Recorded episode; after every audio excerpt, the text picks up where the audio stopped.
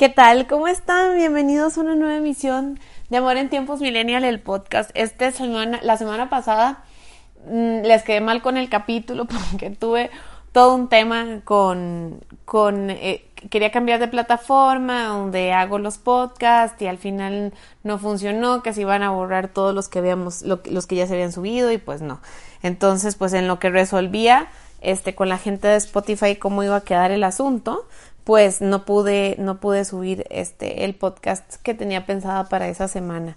Em, pues bueno, un placer estar con ustedes. Muchas gracias a todos los que siguen escribiendo. Y como dice el, el, el título de este podcast, desde esta semana, está más claro ni el agua. ¿Por qué nos cuesta tanto decir lo que pensamos o decir la verdad? Cuando estamos en pareja o cuando estamos conociendo a alguien. Yo creo que se intensifica, es, es, es, es grave y nos pasa mucho cuando estamos en pareja, pero tal vez se intensifica un poco más en la relación por este tema de no tener problemas, de disimular, de tratar de, de que las cosas funcionen bien y, y, tratar de ceder.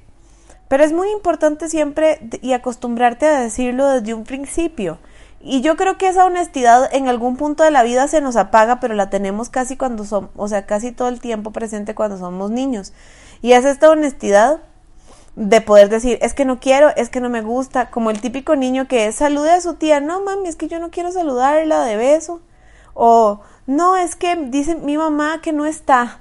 Ese tipo de cosas, esa honestidad, esa simplicidad, la perdemos en algún punto porque todo el tiempo queremos quedar bien con la gente y en todo el tiempo queremos, y eso se traslada también a amistades, este, parejas, etcétera, etcétera.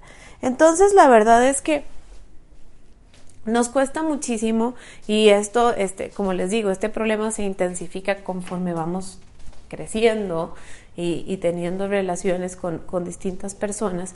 Este, este problema se nos intensifica muchísimo cuando estamos, este, pues saliendo con alguien. Y era lo que les comentaba al inicio. Cuando uno sale con alguien, hay cosas que a uno no le gustan y por las que uno definitivamente son los famosos deal breakers, ¿no?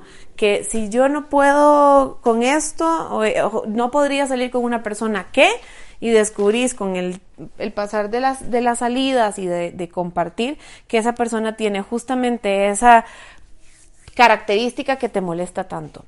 Y es que es bastante curioso porque justamente esto nos abrilla, el no decir, nos abrilla conductas bastante, que a mí se me hacen terribles y son pésimas costumbres y los hemos, los hemos ido adoptando, no sé por qué, nos hemos convertido en eso los millennials, pero nos hemos eh, convertido, perdón, en reyes del escapismo.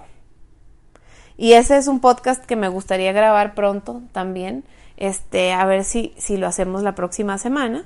Em, y es que, ¿cómo, es, ¿cómo nos gusta salir corriendo en lugar de, de afrontar? Yo creo, y bueno, me parece muy lógico, que realmente lo que hacemos es huir y lo más fácil es no decir nada y, y, salir corriendo y no tener que enfrentar. Yo no creo que a todos nos haya pasado en nuestra educación cuando estábamos niños que los papás nos dijeran nunca enfrente nada, siempre huya. Al contrario, siempre como uno de los valores que, que, se te infunden primero son esos, ¿no? Como que si uno se hace algo tiene que hacerse responsable, que uno tiene que estar ahí, que uno tiene que dar la cara, que uno tiene que afrontar. Es parte de esto que llamamos honestidad. Y no sé por qué se ha convertido en algo tan frágil en, esta, en estas fechas que en lugar de decir uno, lo que no le molesta y ta, lo que perdón lo que le molesta y tan tan se arregla la situación la gente decide salir corriendo. Y qué molesto es que salgan corriendo que no te vuelvan a contestar un mensaje. De verdad no lo hagan es horrible hacen sentir pésimo a la otra persona y ustedes pues también no quedan nada bien ante el, ante la gente y es que cuando uno está empezando a salir con alguien, el, poder decir lo que sentís, el poder decir lo que pensás, es tan valioso y a veces lo menospreciamos o lo rebajamos porque lo tachamos de, de intensidad. Y no, o sea, obviamente no es que van a decirle a la persona con la que están saliendo hace dos semanas que la aman, ¿verdad? O sea, todo en su justa medida. Justo es con que con el pasar del tiempo ustedes puedan decir, hey, ¿te acuerdas aquel día? Fíjate que a mí no me gusta porque yo creo que tal y tal cosa. Y entrar en un diálogo. O fíjate que yo eh, me siento preocupada porque creo que a vos a veces, este, como que avanzás y luego te detenés. Y yo quisiera saber si está pasando algo. Porque ¿Qué es la consecuencia de que uno no pregunte o no hable? Primero, malos entendidos enormes. A veces eh, uno se cree que, que, sabe cómo piensan las personas o cómo piensan todas las personas y realmente uno nada más tiene garantizada la reacción que uno tome ante las situaciones.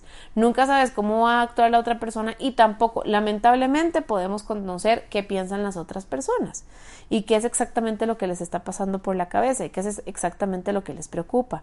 Es obvio que uno puede hacer alguna, algún tipo de, de que de sacar conclusiones, de conjeturas, porque uno ya conforme va viviendo, va obteniendo eh, experiencia, va viendo como actitudes que se repiten o algo, o puede ser muy percibir, percibir, perdón, percibir qué es exactamente lo que está pasando con esa persona o algo que se aproxime, pero nunca saquen conclusiones ni le den demasiadas vueltas a las cosas. Si son de estos que les encanta sobrepensar, este es lo peor no poder eh, aclarar cosas. Ojo, tampoco se vayan a convertir en una persona que no son nada, todavía no existe ningún compromiso y andan queriendo aclarar que algo que no me gustó, que por qué no me visitaste, que por qué te fuiste con tus amigos, o sea, también son cosas que para ustedes representan algo que les incomode o les moleste, sin entrar en, ahí sí, intensidades que no son el momento de que las adopten y nunca es el momento realmente para uno estar intenciándole a la pareja, pero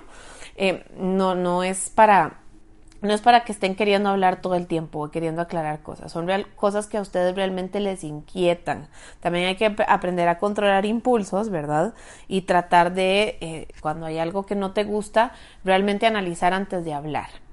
También eso es importantísimo cuando estamos haciendo como este tipo de, de aclaraciones o de decir cosas a tu, a tu pareja o a la persona con la que salís, es saber muy bien qué estás diciendo. ¿Por qué también es honesto? ¿Por qué también es, bueno ser honesto dentro de la pareja? Bueno, obviamente. O sea, no, yo creo que no hay cosa que, que sea más común que haya, haya pleitos en pareja, entre, entre las parejas, por cosas que se vienen acumulando hace mucho tiempo. Entonces, cualquier tontería detona una pelea que se vuelve una guerra mundial porque vienen acumulando un montón de cosas. De verdad, yo no sé por qué nos da tanto miedo decir la verdad. Yo no sé por qué nos da tanto miedo hablar. Pero yo creo que estamos en un buen momento para que cambiemos esa forma de relacionarnos que no sé en qué momento se hizo como tendencia o está sucediendo que no nos gusta decir las cosas de frente y nos callamos o preferimos aguantar o en el peor de los casos incluso aplicar el famosísimo ghosting.